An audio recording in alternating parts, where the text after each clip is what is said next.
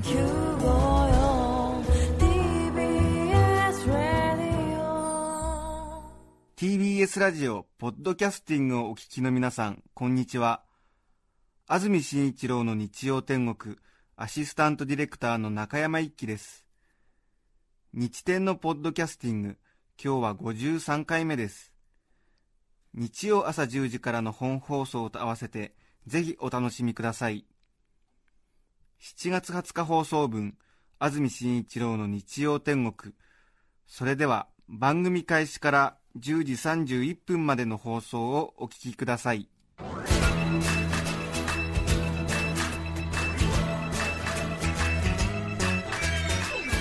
安住紳一郎の日曜天国。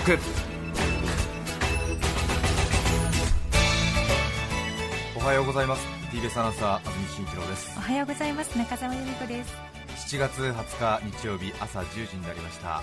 皆さんはどんな日曜日の朝をお迎えでしょうか？3連休中日という方が多いんでしょうか、ね。明日7月21日月曜日が海の日で祭日ということで、はい。昨日の土曜日そして今日の日曜明日の月曜と3連休の方も多いんじゃないかなと思いますが。え。そして学校に通っている皆さんはもう夏休みということでうん。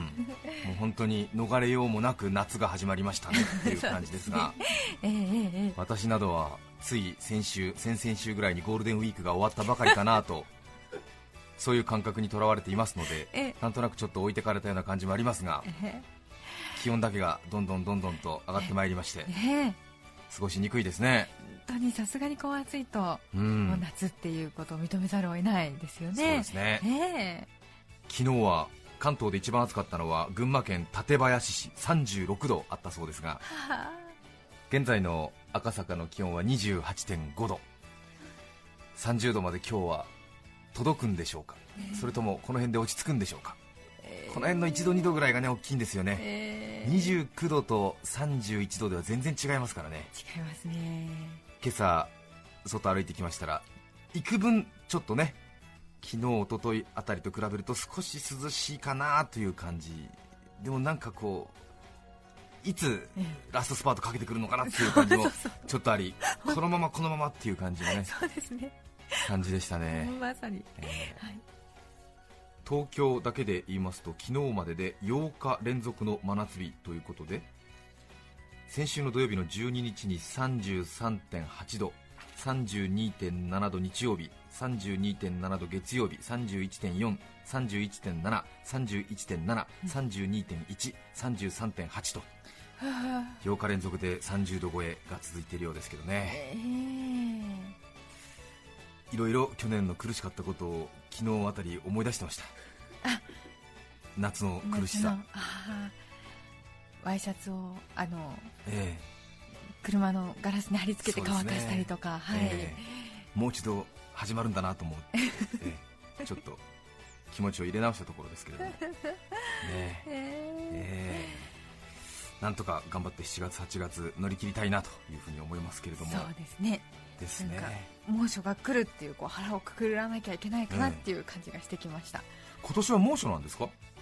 えーなんとなくあそうですか。はい。なんか5年、6年続いた猛暑はなんかもう去年で終わりで今年は若干冷夏というか、ね若干その酷暑から猛暑ぐらいに変わるんじゃないかっていうえー話ありましたけども、ありましたけどもね、ええ。なのでちょっとあの喜んでたんですけど、うん。腹をくくった方がこうここは気持ちよく過ごせるなと思って、そうですよね、はいもう猛暑と思うことにしました、個人的に、ねはい。私は個人的に今年の夏はですね、はい。非暴力不服従というガンジーの教えをもとに夏を乗り切りたいなと考えています。あええ。そうなんですか。うん、もうなんか暑い辛いと騒がずですね。あもうなんか、ええ。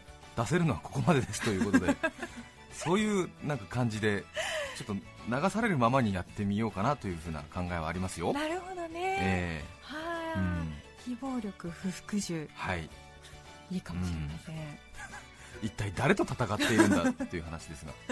でもこうあちらこちら撮影で出歩いておりますとえ朝が早かったりするんですが朝の5時半ぐらいにその車に乗って同僚と一緒にこう出発仕事場に向かう時があるんですがね。そうするとそのちょっと地方の方に行きますと田園畑が広がってるあたりに差し掛かると朝の5時とか6時に畑に出て働いてる方がたくさんいらっしゃるんですよね、えーでそれを見てなんとなく最初はいや随分働き者の人がいっぱいいるなというふうに純粋にそう思ってたんですけどもあれはやっぱりね農家の方は本当に自然を相手に仕事をしているので慣れたもので涼しいうちに出てね働いて多分太陽が高くなるときはねちょっとお休みをしてそしてまた夕方から涼しくなってから外でお仕事をするっていう方が多いようですね。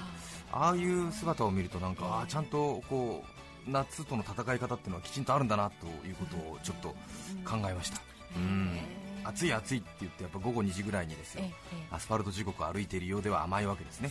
きちんと計画を立てて外歩くんだったら午前中夕方にするとかそういうこう戦い方があるんだなとい。うふうにね思いましたね。うん。皆さんも暑い夏ぜひ乗り切っていただきたいと思いますが、今日7月20日の天気ですが関東各地とも日中は晴れて真夏の暑さとなるようです。最高気温は30度を超えるところがほとんどで内陸部では35度前後まで上がるところもありそうだということです。夕方以降は山沿いでにわか雨や雷雨のところがある見込み今日は熱中症と山沿いでの天気の急変に注意が必要という予報が出ています、えー体に十分お気をつけいただきたいと思いますが。そうですね。さて先週さくらんぼがそろそろ食べ納めですねなどというような話をいたしましたが、はい。2週連続で恐縮なんですが今週も果物の話題からでございます。はい。えー30も半ばを過ぎましてこの連日の酷暑の中もう別に仕事やお金恋愛や女性そういうものはもうどうでもいいんですね。私は毎日果物のことばかりを考えています。え人生でこういう時期が来るんだなというふうにちょっと自分でもびっくりしてるんですがあ本当に毎日果物のことを私考えております。なぜなんでしょうか。あ妊娠したんじゃないかなと自分で思ったりもするんですが 果物を？本当に毎日、あのー仕事のために家を出るときもなんか今日は帰りのスーパーで何を買おうかなとかですね。家に帰るときも冷蔵庫にまだプラムは入っていたかなとかですね。本当に毎日果物のことを考えていてへああこのまま私はこういう牧歌的な生活に突入していくんだななんていうちょっと恐怖にも似た落ち着きを覚えてるんですがー。皆さんはそういいう人生の時期はありましたか？ばかりブームになることはありますけどね、ええ。中田さんはこれまで果物が大変人生の大きなウェイトを占めた時期はありましたか、あそれはありますよ。それはいつですか？ちょいちょいやってきますけど、ええ。はい。まあ、女性は果物が好きですからね。あそうですか、えー。男性はあんまり好きじゃないみたいですよね、まあ、男性も果物はね、うん。嫌いっていう方は少ないと思うんですが、うん。何かこう自らねフルーツパフェとか、うん。こうフルーツパーラーとかに足しげく通うっていう方はちょっと珍しいかもしれませんね、私はなぜかこの弱い34にして急にフルーツブームがやってきてるんですよね。なぜなんでしょうか？先週も話しましたけれどもさくらんぼのちょっと封印を解いたりですね。ええ。いろいろなちょっと新たな果物との出会いを繰り返しているんですよ、ええ。ええ。喋り方もちょっと変わられたようですね、何なんでしょうね、ええ。なぜ急に果物ブームがやってきたのかちょっと自分でもよくわからないんですが本当にあのあんまり仕事場でこういうことを言うとちょっとねびっくりされてしまうとあれなんですけども、今私の頭の中の9割5分は果物ですね、ええ。仕事のことはほとんど考えておりません、へえええ。皆さんは頭の中の何割ぐらいが果物なんでしょうか、えまあせいぜい1割未満だと思いますけどね。え1割も果物だったら結構なものですよね。そうですよね、えそれは9割って。今私が履歴書を書くならば本当に趣味特技果物、ええ。意味不明ですね。将来の夢は美味しい果物を食べること。本籍は果樹園。現住所は果物売り場。嘘じゃないですか。いや本当にそれぐらいですね、そうですえか、ー好きな歌はリンゴ追い分け。もう本当果物のことがねポンポンポンポン思いつくんですよ。ええ後ろ指刺され組のバナナの涙もあったなとか 山瀬まみさんのメロンのため息もあったなとか大塚愛のさくらんぼなんてそのまんまじゃないかってですね、そうですね、ええ何でも果物。でも。現在の私の担当番組は、安住紳一郎の果物天国。いやいや日曜日曜天国。ぴったんこ果物ドリームフルーツ社とかこう、ええさんまのスーパー果物テレビ。うん。この10月から土曜日の夜の新番組を担当することになりましたがね。ブロードキャスターの後枠、はい。うん。うん。フルーツコーナーでいいんじゃないかと、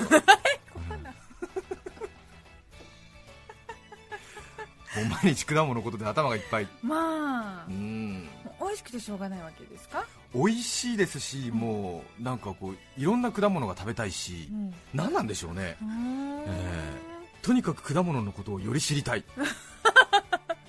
ものすごいなんか情熱に駆られてるんですよね。あー。え7月も中旬に差し掛かりましたからうん。爽やかな初恋の味小さな恋人さくらんぼがもう第一線をね退きまして、ね。満を持して今度登場してまいりますのははいたわわに実った熟女的な観音美を伴った桃でございますね。ああそうですね、えあー。ピーチでございますね。そっか、えーはい。中澤さんもう桃はお食べになりましたか、食べましたよ。じゅるっとね。えはい美味しいです。えいつぐらいに食べましたか？先々週あたりにちょっといただいて。ああ、はい先週、うん、結構早いですねそうですよね。ええ。えでもよく熟してたようえですけど。えそれは自分で買ってきてですか、ええいただき物です。あのいつも気になるんですけどさくらんぼの時もなんか誰かにいただいたって言ってましたけども。私ねあのね、ええ。あのそそあの祖父母が、えそ祖母もあの、はい。山梨県の出身ですし、ええ。フルーツあの王国に知り合いがたくさんいるんですよ。そんなに送られてくるものですか、お願いして、お願いして、はい。それお金払ってるんですか？払わずにあ送られてくるんですか？母のところに届くのを私がもらってきちゃうんですねああ、はい。へえ、はい。ああそうなんですか。なんかいつもなんかいただき物いただき物って言うんでなんかちょっとちょっと感じう悪い軽くカチンとは来てたんですよ。すいません。こっちはいつも稲毛屋とか声優とかに行って買ってるんですよ。ええ。すすいませんすいません。買ってもいますよもちろん。ああそうですか、はいはい。さくらんぼは誰からもらったんですか？え桜もも母親からもらいました。さくらんぼはだって山梨では取れないでしょ？あ取れるんですよ。アルプス南アルプス市のあたりとか。うん。はい。で山梨の人は農家をやってるのかい？そうですね。うん。でも別に桃とさくらんぼは作ってないでしょ？え作ってなくても、うん。あのその知り合いの知り合いとかいあの田舎の方というのは、うん。こうあげたりもらったりというのがうん。大変盛んではないですか、はい。そこであのたくさんもらったりあげたりしたものを、ええ。あのがおこぼれに預かれるというわけなんです。なるほどね、はい、でもここに持ってきたことはあなたないじゃない、ええ、いやいや別にそういうこと言ってるんじゃないんだけれどなんかそんなにもらったりあげたりする文化が私の親戚では根付いてるんですっていう割にあなた自身は持ってこないなっていう話をちょっと今ちらっと思いついただけだけれど。ねこうあ既製品ほどこう立派ではないので、うん。家で消費しているんですが今度とてもいいものがあのもらえた時にはお持ちします、いやいや別にあの全然そういうことを言ってるわけじゃないんですよ。えそういうことを言ってるわけじゃないんですけどなんかいつもなんかいただいたいただいたっていうからああそんなにいただくんだと思って、ええ。うんちょっと気になってただけね、はい。ええ。まあ、2時間生放送一緒にやるからあんまりこうねギクシャクしてもあれかなと思って言いたいことは言うようにしようよ。ですね。オンエア上で、はい。ええ。こ れちょっとねわざとちょっと意地悪なこと言ってるんですけども、ええ。今桃一昨日ですか、うん1個99円で売られてるスーパーがありましたね安くなりましたかね。そこはちょっとまあ極端に安かったんですけど大体150円から250円ぐらいで桃1個売られてるみたいでね、はいい、よいよ食べ頃だなという感じですがはい。さて私一昨日そんな99円の桃を3個ぐらい買って冷蔵庫に入れていたんですがはい。実はちょっと大きなある発見をいたしましてはい。これはちょっと皆様にお伝えしなくてはならないそういう使命に駆られておりますはい。ここから話が一気にナイル川のように蛇行し始めますのでご注意くださいわかりました。ええはい。はい。聞いてくれてますよね？大丈夫です。大丈夫ですよね？ね。ええはい。部屋にあの珍しく蚊がいたんですよえうん。寝ようと思ったらプーンって言っている2匹うんええあら。最初はまあいいやなんて思ってたんですが、まあ、刺されるんだったら刺されてしまえと思ってたんですが、うん布団に入っってその蚊の羽音プーンっていう羽音がすごい気になり始めて、ちょっと眠れなくなってきたんですよね、それでちょっと腹も立ちましたしちょっとこの顔摂取をしてしまいたいっていう気持ちにもなったんですが、ちょっと30を超えますと運動神経が少し衰えを見せてきますのでこうパチンパチンやつもなかなか取れなくてですね、えーああそうだと思って45年ぐらい前に蚊取り機を買ってあったので、はい。それをちょっと引っ張り出してきたんですよね。あの電源コードに差し込んでこうリキッドタイプで60日タイプ蚊取りとかいう。ええはい。ええいかんせんちょっとあの中田さんさっきのことで傷ついてるのかな？いやちょっといやいやちょっと熱くなっちゃいましですか。た冷や汗っていうのかな。すみませんね、ええ。ここまで突っ込んで話したことあんまりないからね。申し訳ない。ちょっと目がね伏し目がちに中田さんになっちゃってるんですよ 60日タイプの蚊取り機がはい。あってそれがちょっとずいぶん前に買ったものでしばらく使っていなかったので効いているのか効いていないのだかがちょっとよくわからない、でこのタンクの中に入ってる薬剤はチャプンチャプンまだ残っているんでええ。大丈夫なんだろうと思うんですがいかんせんこう無効タイプ香りのないタイプなのでこう確信が取れないわけですよね。効いてるか効いてるか効いてないかがまたちょっと45年経っちゃうとなんかちょっとね 気が抜けてるような感じがするじゃないですか。ね。抜けないものなのかもしれないんですが、うんそれでちょっとなんか私も神経質なものですからこう気になり始めるともう仕方がないもので、うん。朝方までやってるちょっとスーパーに自転車でですね、うん。行きましてそれでこの詰め替えリキッドを買おうかなとはい。思ったんですよね、はい。で今種類がいっぱいあって、で自分のうちのタイプはこれだななんていうことを目星つけてうん。買おうかなと思ったんですけども、うん。ちょっと待てよと思ってそのカトリキのその本体の方が調子悪かったら元も子もないななんて思って。あそね。えーそれで、うん、困ったななんて思ってたらこう棚をこう目の下の方にこうぐーっとスライドさせていくとこうむ昔ながらの渦巻き型の蚊取り線香が売っていて、うんはいえーであこれいいじゃないかと思って、はい。まあ、便利になりすぎるのも面倒な世の中だなと思って、ええこういう分かりやすいのが一番いいんだよとかこうなんか自分のこのう選択に大満足してこうね、はい。帰ってくるわけ、ええそれを買って、そうですね。これで火つけてしたら煙も見えるしね、いいじゃないかと思って、ちょっとそれでよし渦巻き線香だこれは、はい久しぶりに。ええ。ええ。これ桃の話ですからね今ね。あそうなんですね。この後桃につながりますから、ね、お待ちください、はい。ええ。ええ。でこう線香に火をつけてこうちょっと昔ながらの香り、ええ。まあ、それをまあ嫌ってた時期もあるんですが、うん。今となってはもう懐かしいという感じで、ええ。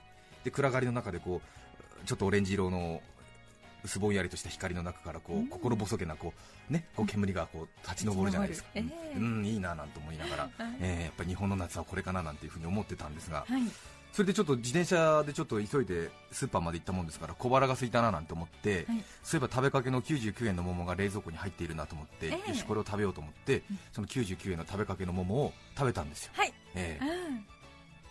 そしたらですね、うん。めちゃくちゃに美味しい。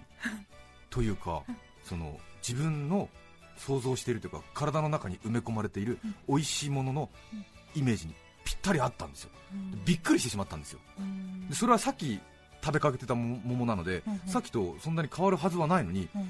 なぜこんなに今食べたら美味しいんだろうと思って、うんうんにわかには判断がつかなかったわけなんですよ、なるほどね。ええ。えええちょっとあのややこしい説明になりましたけどもなぜだかお分かりになりますか？え剥いて食べかけたのを置いといて行って帰ってきて同じようなのを食べたらもう超美味しいわけですか？はいはい。なんで汗かいたから？ですよね、ええ。そう思いますよね、え。皆さんはなぜだかお分かりになりますか？というか聞いてますか？この話、え 多分。ええ。なんでこんなにさっきと違うんだろう。ちょっと冷蔵庫を背にこうステンレスの流し台にこう手をかけながら、あーなんつってちょっと考えてたわけですよ、はい。ガムガムやりながら。あれ？と思って。そしたら、うん。お線香の香りの中では。食べる桃が美味しいということに気づいたんです、ええ深いでしょ？はい。さすが果物好きの言うことは違うでしょ。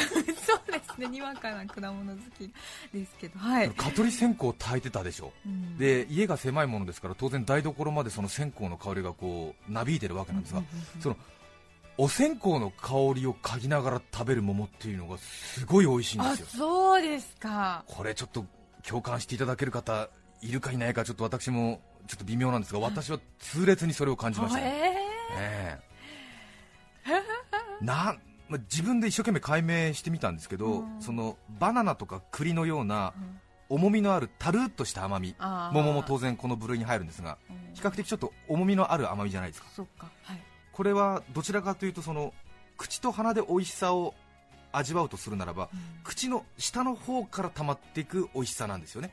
うん。鼻の方にあんまり抜けない感じ。ああそういえばそうですね、口と鼻がこう上に鼻のタンクがあって下に口のタンクがあってみたいなこのタンクをどれだけ埋めることができれば美味しいかということにするならば下の方からこう溜まっていくようなこの桃の美味しさなんですよね。なんかわかりますね、ええええええで一方リンゴとか和梨とかさくらんぼとかいちごこれはあの口の上の方から嗅覚の下の方をカバーして、ね。真ん中をこうドーンと抜いてくる感じですよね。そうですね、ええ。柑橘類も。柑橘類もそうです。柑橘類はどちらかというと鼻の上の方に上の方に入ってますよね。ええ。はい。口の下の方に溜まる感じはないですよオレンジとかは。そうですねそうですね。えリンゴとか和梨とかは比較的口の上から鼻の下ぐらいを抜けてくる感じ。うん。中間中間、ええ。はい。でバナナ栗桃なんかは口の下をこう、うん。熱い重厚な感じでこうズンと押してくる感じがそうかもしれないです。はいそれで翻ってみますと、はい。要するに桃は口の下の方を中心にぐっと味覚を刺激してくるんで、はい。開いてしまった鼻の上の方をは。線香がスーッと抜けていくと 両方をバチンと挟まれた感じがして あおっっていう、ええ。はいストライクっていう。もうこう 隙間ないわけですね。神田川の下にくり抜けられたあの洪水用の土管みたいのがズドーンと顔の真ん中を突き抜けていくわけですようるさいでしょ。申し訳ない朝から。いや本当にそうなの。例えばじゃあ栗だとうん。天津甘栗売ってるじゃないですか。あはい。で天津甘栗をこう路上とか店先でこうストーブの中でこう焙煎してるでしょ、うんうんってるでしょ、はいであの匂いを嗅ぎながら食べるととても美味しいんだけど家に袋に入れて持って帰るとちょっと味わいが変わるでしょ。あそうですね。あれはやっぱり軒先でそのストーブから焙煎されてるいぶった匂いで嗅覚を上の方を刺激して栗の方の下の甘いでゾーンと土管をぶち抜いてるわけよ、そういうわけだったのか、うん、ああ。じゃないかなと俺は思ってるんだけれども、ええ。うん、なんとなくでも分かりますよね。わかりました、ええ。花 見さん今すごいジェスチャーですよもう。はい、はい土管でズドーンとね。いや本当にお線香で鼻のこう上の方でくすぐったい感じでスーッと抜けていくじゃないですか。はい、ええ。ええそれで上を押さえられて、はいで桃のたるっとした重みのある、うん。口の下の方から攻めてくる甘み、ねまた水分もあるし。そうですね、はい。それでこうドーンと入ってくるんじゃないかなというふうに考えてるすごいんですよ、ね、全身で今ええ。表現なさいました。えしかしなんで桃に線香の匂いが合うのか？これはちょっと解明できないですよね。まあね栗とその焙煎の匂いっていうのは分かりますけどね、それからこの私の体の奥底から湧き出いる探していたものを見つけたっていうなんかこう感じ。これは一体何なんだと？うん再びこう冷蔵庫を背にうん。ステンレスの流し台のヘリに手をかけ 立ったまま。だえー立ったまま右足を少し左足の前でクロスさせて うーんと考えてるわけですよ、うん、大したこと考えてるわけじゃないんですけどもね。ね。ズドーンとこう思って、なんで線香の香りと桃の味がマッチするんだろうって考えてうん。5分ぐらい考えて分かりましたね、へえ分かったんですか、えー中澤さんお分かりになりますか？夏つながりですか？もっとやる気を出してください。すいません。ラジオを聴きの皆さんもちょっと考えてみてください。分かりますか？というより聞いてますか？ちゃんと。最後まで。あ来てないですか？これは私幼少の右り。うん。ばあちゃんの家で食べた仏壇の桃の味と一致したんだということに私は結論付けました。あ比較的桃ってのはこれ仏壇に上がってるんですーよね。そうですね。それでお盆の前後の果物ですから結構線香にいぶされてるわけですよね。それでこう仏壇のその線香立ち上る煙を避けて手を伸ばした先にあった桃。それを取って当時はあのお腹を壊すんで柿ぶどう桃は常温のままっていうふうに私祖父祖母には教えられてたのでね。それをそのまま食べてたんですよね。えーそれでその時に多分仏間から流れてくるその線香の香りとこの桃。うん。これが多分体の中にこう組み込まれてるんだなということを再確認した次第ということなんですけどね。ど、えそれが呼び覚まされて、うん、超超超美味しかったんですね。そうなんですよね。へ私にはあの春と清野という2人のおばあちゃんが近所に住んでいましてですーね。あ便宜上春ばあちゃんとキーばあちゃんと呼んでたんですけども、まあ、清野さんをキーと略すあたりはうちの親族も随分乱暴だなという印象はさておきまして キーばあちゃんの家の仏壇の供え物こうおりんを鳴らして食べたあの桃の味だと。あちょうどお盆になりますとこう盆提灯が電気でくるくるね回っていて、ええ仏間はまだ何かこうオカルト的なただひたすら近寄りがたいそういう印象の空間で。ーそうですね。立ち上る線香のこう煙を避けながらうん。黒く変色しかけた常温の桃を食べるというね。この決して爽快さがない食体験ではあった。そうかそんなにですよね。冷えてるわけでもなく。うん。こうビビッドにこうグッと感動する味ではないしうん。決してこうなんかお菓子とかポテトチップスのようにこう爽快さのある味ではないんだけれども、うんうん。その食体験が30年の時を経て私に今美味という感覚をもたらしているというこの不思議な感じ 日本人が大好きな納豆を外国人は好みません。ね。なぜ日本人は納豆が好きなのか。うん。それはただ日本人は小さい時からひたすら納豆を食べているからなのです。やっぱり小さい時に食べていた味というのがその人のやっぱり味覚を最も刺激する一要素なんだな。うん。いかがでしょうか？ですね。その時美味しかったと思美味しいと思ったかどうかは別としてうん、時が経って再体験すると、うん、すごく感動するものになるということですそうですね。うん。小さい時に美味しいとは思っていなかった食べ方がうん。やはり体の中でどこかで覚えていてうん。そして桃を食べる。うん。暗がり。線香の香り。そうか暗がりもね。ドーン！びっくりしますよ。う打ち抜かれるという私はもう流し台に両手をこうかけて 腕と腕の間にこう頭をこう潜り込ませてもう動けなかったですね。一言これがこれが果物どうなのか。これが果物どうなんだ、すごい漫画っぽい。ええ。千利休はこれを伝えようとしていたんだろうなでしょうか。古田織部の目指していたものはこれなんだなと思って。あーははこれかと思いましたね。しっくり分かったわけですね、結論でございますがはい、独身生活が私長いものでうん、一人遊びがとても上手なんですね、え一人上手ですね。えこんなことを日々繰り返しているんです。家でね。夜中の何時の話夜中の2時半ぐらいね。2時一人でこれが果物どうなんだな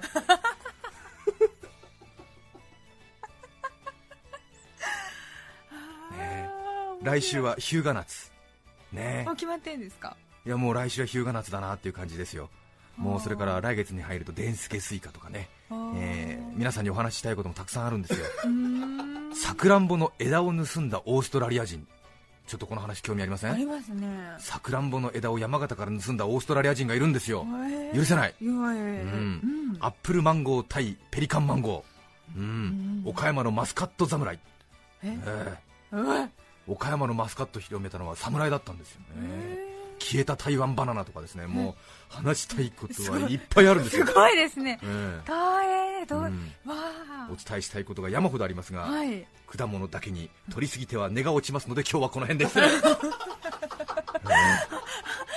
うですか、すいません。聞きたいな私はもう満足しております果物美味しい季節ですからぜひちょっと スーパーなどに行って物色してみるのもいいんじゃないでしょうかそうねですね、えー本当にね。私は1日に20分ぐらいスーパーの果物売り場を物色しております。そうですかそうですか、そんなに長く。うん。ん。綺麗に見えるように並べ替えとかして。ま す食べ頃前って。言って怪しい。さて今日のメッセージテーマはこちらです、はい。手紙の思い出手紙の思い出ということで今回はあえてメールではなくはがき手紙でくださった方もたくさんいらっしゃいます。心より心意気に感謝申し上げます。ありがとうございます。ざいます。この方はおはがきでいただきました。ありがとうございます、えー町田市の、えーペンネームネッシーさん。48歳女性の方ありがとうございます。手紙の思い出。30年近く前密かに憧れていた男性が旅先の仙台から小さなこけしを送ってくれました、嬉しくて嬉しくてすぐに部屋の高いところに飾り時々眺めてはニヤニヤしていたんですがその後私に恋人ができてからはすっかりそのこけしのことは忘れていました。それから数年後部屋の片付けをしていた時にこけしの首に巻きついている荷札にこの中に手紙が入っていますみたいなことが印刷されていてびっくり。慌ててそこの部分をキコキコ回し開けると中に「付き合ってほしい」と書いてある便箋が。あの時お土産ありがとうとしか言わなかった私のバカバカという。うわーねえ。後になって気づくんですよねこういうことをね。へーロマンティックですうん。ねそうですうね、ん。恋愛と仕事はタイミングとよく言いますけれどもね、えーそうですかそうですか、世田谷区のハゲ男爵さん50歳男性の方。まだ携帯電話なんて影も形もなかった頃ですひょんなことからうちにお泊まりしていった。まあ今で言うところのお持ち帰りですか？そんな女性から手紙が届きました。ははんあの夜が忘れられないんだなと思ったら、案の定内容はイヤリングが片方落ちてはいなかったでしょうか、私だって鬼ではありませんから返事を出しました。送ってもいいけど万が一紛失したらいけないので直接渡したい。これで食いついてくるはずだ。すると思った通りすぐに返事が来ましたあれは北海道でしょうか。一面紫の綺麗なラベンダー畑の絵はがきでした。そしてこう書いてありました。ではそのイヤリング捨ててください。とても字が綺麗な女性でした。ね欲を出してはいけません。皆さんからのメッセージをお待ちしています。番組にメッセージを送ってくださった方の中から抽選で5名の方に何かと便利でシュールな表紙があなたの日常を演出します。日展オリジナルノートをプレゼントします。今日のテーマは手紙の思い出皆さんからのメッセージをお待ちしています。それでは今日の1曲目群馬県前橋市坂東太郎さんからリクエストいただきました。ありがとうございます。薬師丸ひろ子さん少しだけ優しくどうぞ7月20日放送分安住紳一郎の日曜天国。10時31分までをお聞きいただきました。著作権の問題がありリクエスト曲は配信することができませんので今日はこの辺で失礼します。安住紳一郎のポッドキャスト天国。今日7月20日はハンバーガーの日。1971年の今日銀座にマクドナルド日本1号店がオープンしました。もう少しハンバーガーを食べまくったら体がメタボになってりやお聞きの放送は「笑う角には福来たる笑う店員福来てる」TBS ラジオ954